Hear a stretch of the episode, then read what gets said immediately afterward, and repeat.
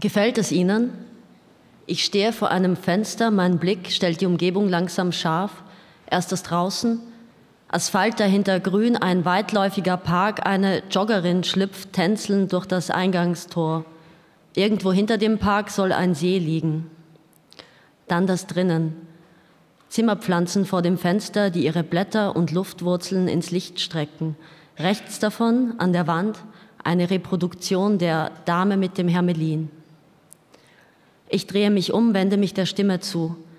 Es ist die Frau, die mir vorhin die Tür geöffnet hat. Ihre rotblonden Haare sind so straff nach hinten gebunden, dass die Haut einen Tick zu fest über die Stirn gespannt scheint. Ihre rechte Hand nestelt nervös an einer kleinen Perlenkette, die sie an der linken trägt. Sie mustert mich mit leicht zusammengekniffenen Augen, als wäre ich selbst in eine Unschärfe gerutscht, während ein kleiner roter Fussel von irgendwo an der Decke auf sie hinuntersegelt, um anschließend auf ihrem perfekt gebügelten Kragen zu landen. Das Zimmer, gefällt es Ihnen?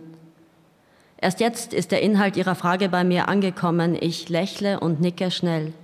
Ich nehme es. Die Frau lächelt zurück, zeigt dabei alle Zähne, sogar etwas Zahnfleisch, und ich stelle, sie, ich stelle mir sie mit einem Hermelin im Arm vor. Ich bleibe nie lange, meine Habseligkeiten passen in einen großen blauen Koffer aus Polycarbonat sowie einen stabilen Rucksack für Laptop, Kamera und Stativ. Das Zimmer der Frau beziehe ich für zwei Monate und lebe zwischen ihren Elfen aus Speckstein, Setzkästen voller Porzellanfiguren und venezianischen Masken. Da die Frau in dieser Zeit auf Geschäftsreise ist, habe ich die Wohnung für mich allein. Manchmal streife ich durch die anderen Zimmer, betrachte all die akribisch platzierten Dinge, versuche mir jedes Detail einzuprägen. Ich berühre kaum etwas und verändere nichts. Nur die Porzellanpuppe auf dem Sims im Wohnzimmer, deren Augen mir zu folgen scheinen, egal wo im Raum ich mich gerade befinde, drehe ich mit dem Gesicht zur Wand. Jeden Tag laufe ich die gleiche Strecke durch den Park bis an den See, an dem sich Freitagnachmittags im Viertelstundentakt abenteuerhungrige Menschen von einem Kran auf einer kleinen, notdürftig gesicherten Plattform hoch über das Wasser und die Köpfe der Schaulustigen hieven lassen, um sich nach kurzem Justieren der Position mit einem Schrei, der bei jedem anders klingt, an einem Gummiseil gesichert in die Tiefe zu stürzen knapp über der Wasseroberfläche kurz auszupendeln und danach kopfüber, manchmal japsend wie ein Stück Schlachtvieh, langsam wieder zu Boden gelassen zu werden.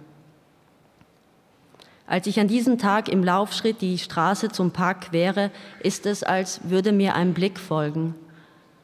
Ich verlangsame mein Tempo vor dem Eingangstor, werfe einen Blick zurück, hoch zu den Fenstern der Wohnung, sehe die geschlossenen Vorhänge und kann mich nicht erinnern, sie beim Verlassen des Zimmers zugezogen zu haben. Halte einen Moment inne, dann laufe ich weiter. Auf dem Rückweg mache ich einen Umweg über den Markt und kaufe ein gehäutetes Kaninchen. Ich positioniere meine Kamera auf dem Stativ, mich am Fenster. Das Kaninchen halte ich wie die Dame mit dem Hermelin, die hinter mir an der Wand hängt. Dann drücke ich den Auslöser.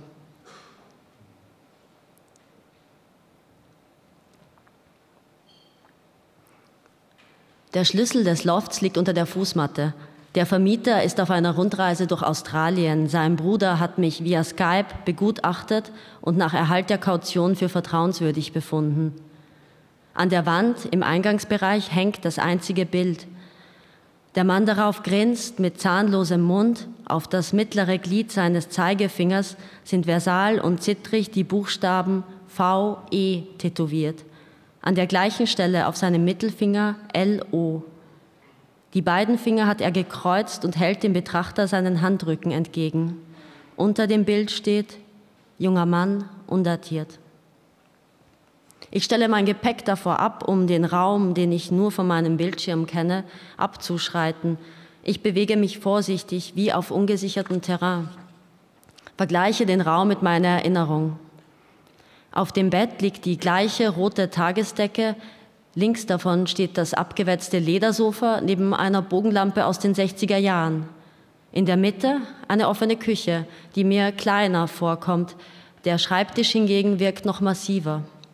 Über dem Drehstuhl hängt ein verschlissenes Kuhfell, das in meiner Erinnerung fehlt.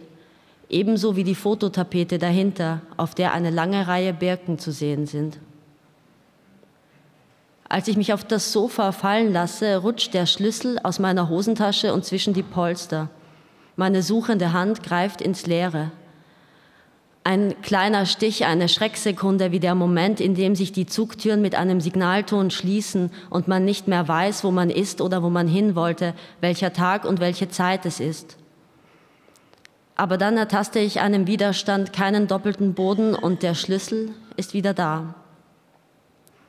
Gemeinsam mit ihm ziehe ich ein dünnes Kettchen mit einem Medaillon als Anhänger heraus. Ich fahre mit den Fingerkuppen über die verkratzte Gravur, klappe das Medaillon vorsichtig auf. Eine junge Frau mit kurzen, dunklen Haaren, ein schmales Gesicht, ihre Züge wirken angespannt, ihr Hals ist sehr schlank, auch die Schlüsselbeine treten deutlich hervor. Helle Augen sehen mich an, der Blick erwartungsvoll, sie lächelt nicht. Als ich an diesem Abend ausgehe, trage ich das Medaillon.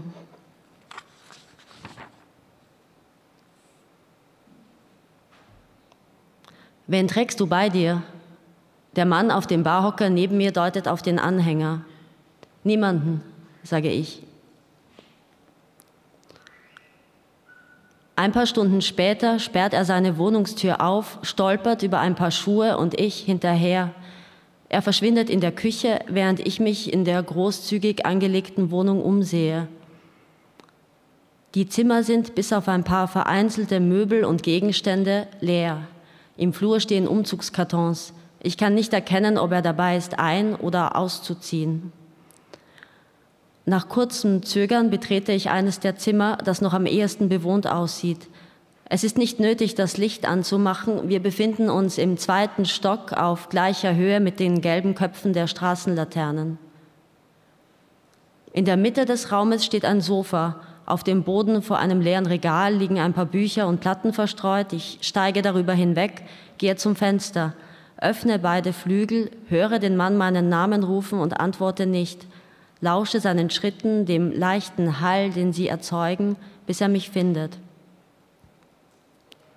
Ich nehme den Drink entgegen, den er mir reicht, bleibe ans Fenster gelehnt stehen, während er sich auf das Sofa fallen lässt. Bleib so, sagt er, richtet das Kameraauge seines Mobiltelefons auf mich, drückt den Auslöser, dann stellt er seinen Drink auf den Boden, um mich zu sich auf das Sofa zu ziehen.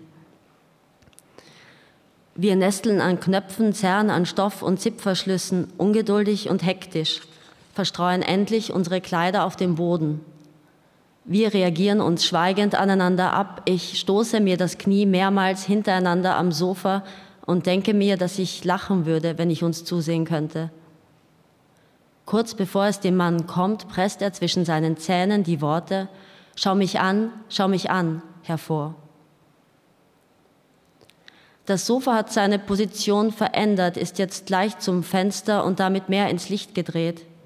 Ich löse mich von seinem Körper, taste zuerst auf dem Boden nach seiner Schachtel Zigaretten, die leer ist, und dann nach dem Telefon. Auf dem Display bin ich als Schattenriss im Fenster zu erkennen.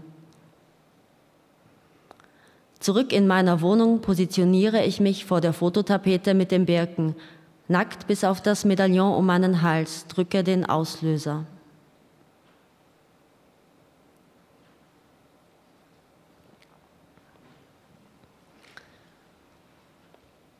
Suchend fahre ich die lange Reihe der Namensschilder mit dem Zeigefinger ab, während ein kleiner Junge knapp hinter mir im Sekundentakt einen Fußball gegen die Hausmauer kickt. Als ich mich umdrehe, läuft er weg, ohne seinen Ball mitzunehmen. Über mir streckt sich das Hochhaus wie ein müder Turm in den Himmel. Kurz bevor ich aufgeben will, finde ich endlich den Namen.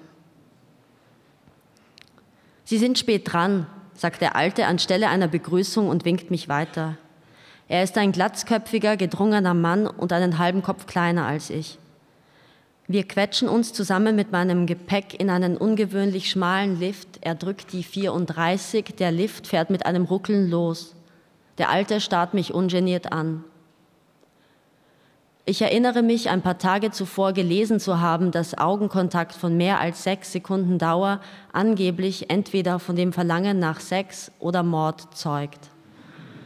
Die Vorstellung amüsiert mich, also starre ich zurück, bis er sich irritiert abwendet.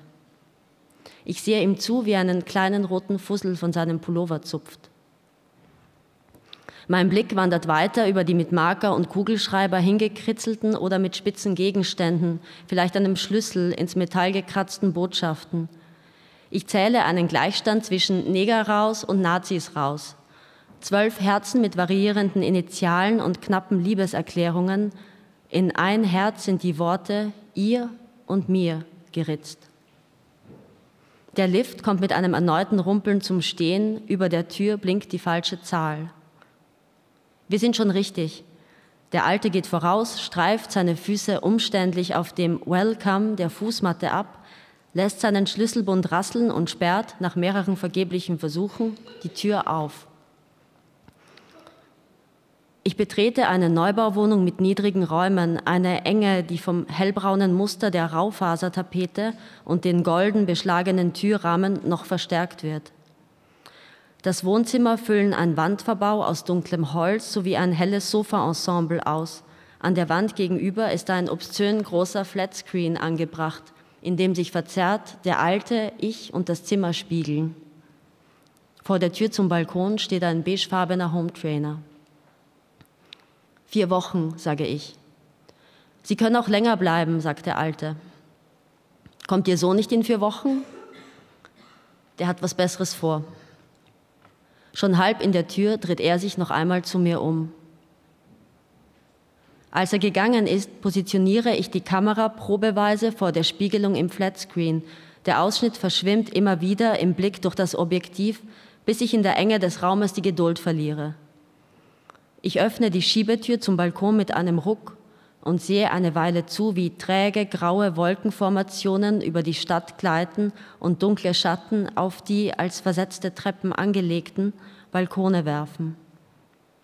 Im Haus gegenüber wird eine Tür geöffnet. Eine Frau tritt ins Freie. Ihre Haare sind im Nacken zusammengebunden. Der Wind zerrt an ihren Kleidern. Ein paar Strähnen lösen sich aus dem Knoten und züngeln wie kleine Flammen um ihren Kopf. Das Mobiltelefon in meiner Tasche klingelt, es ist die Nummer des Alten. Als ich wieder hochsehe, ist die Frau verschwunden. Was machen Sie eigentlich hier in der Stadt? Auf dem Balkon unter mir fängt ein Hund an zu bellen.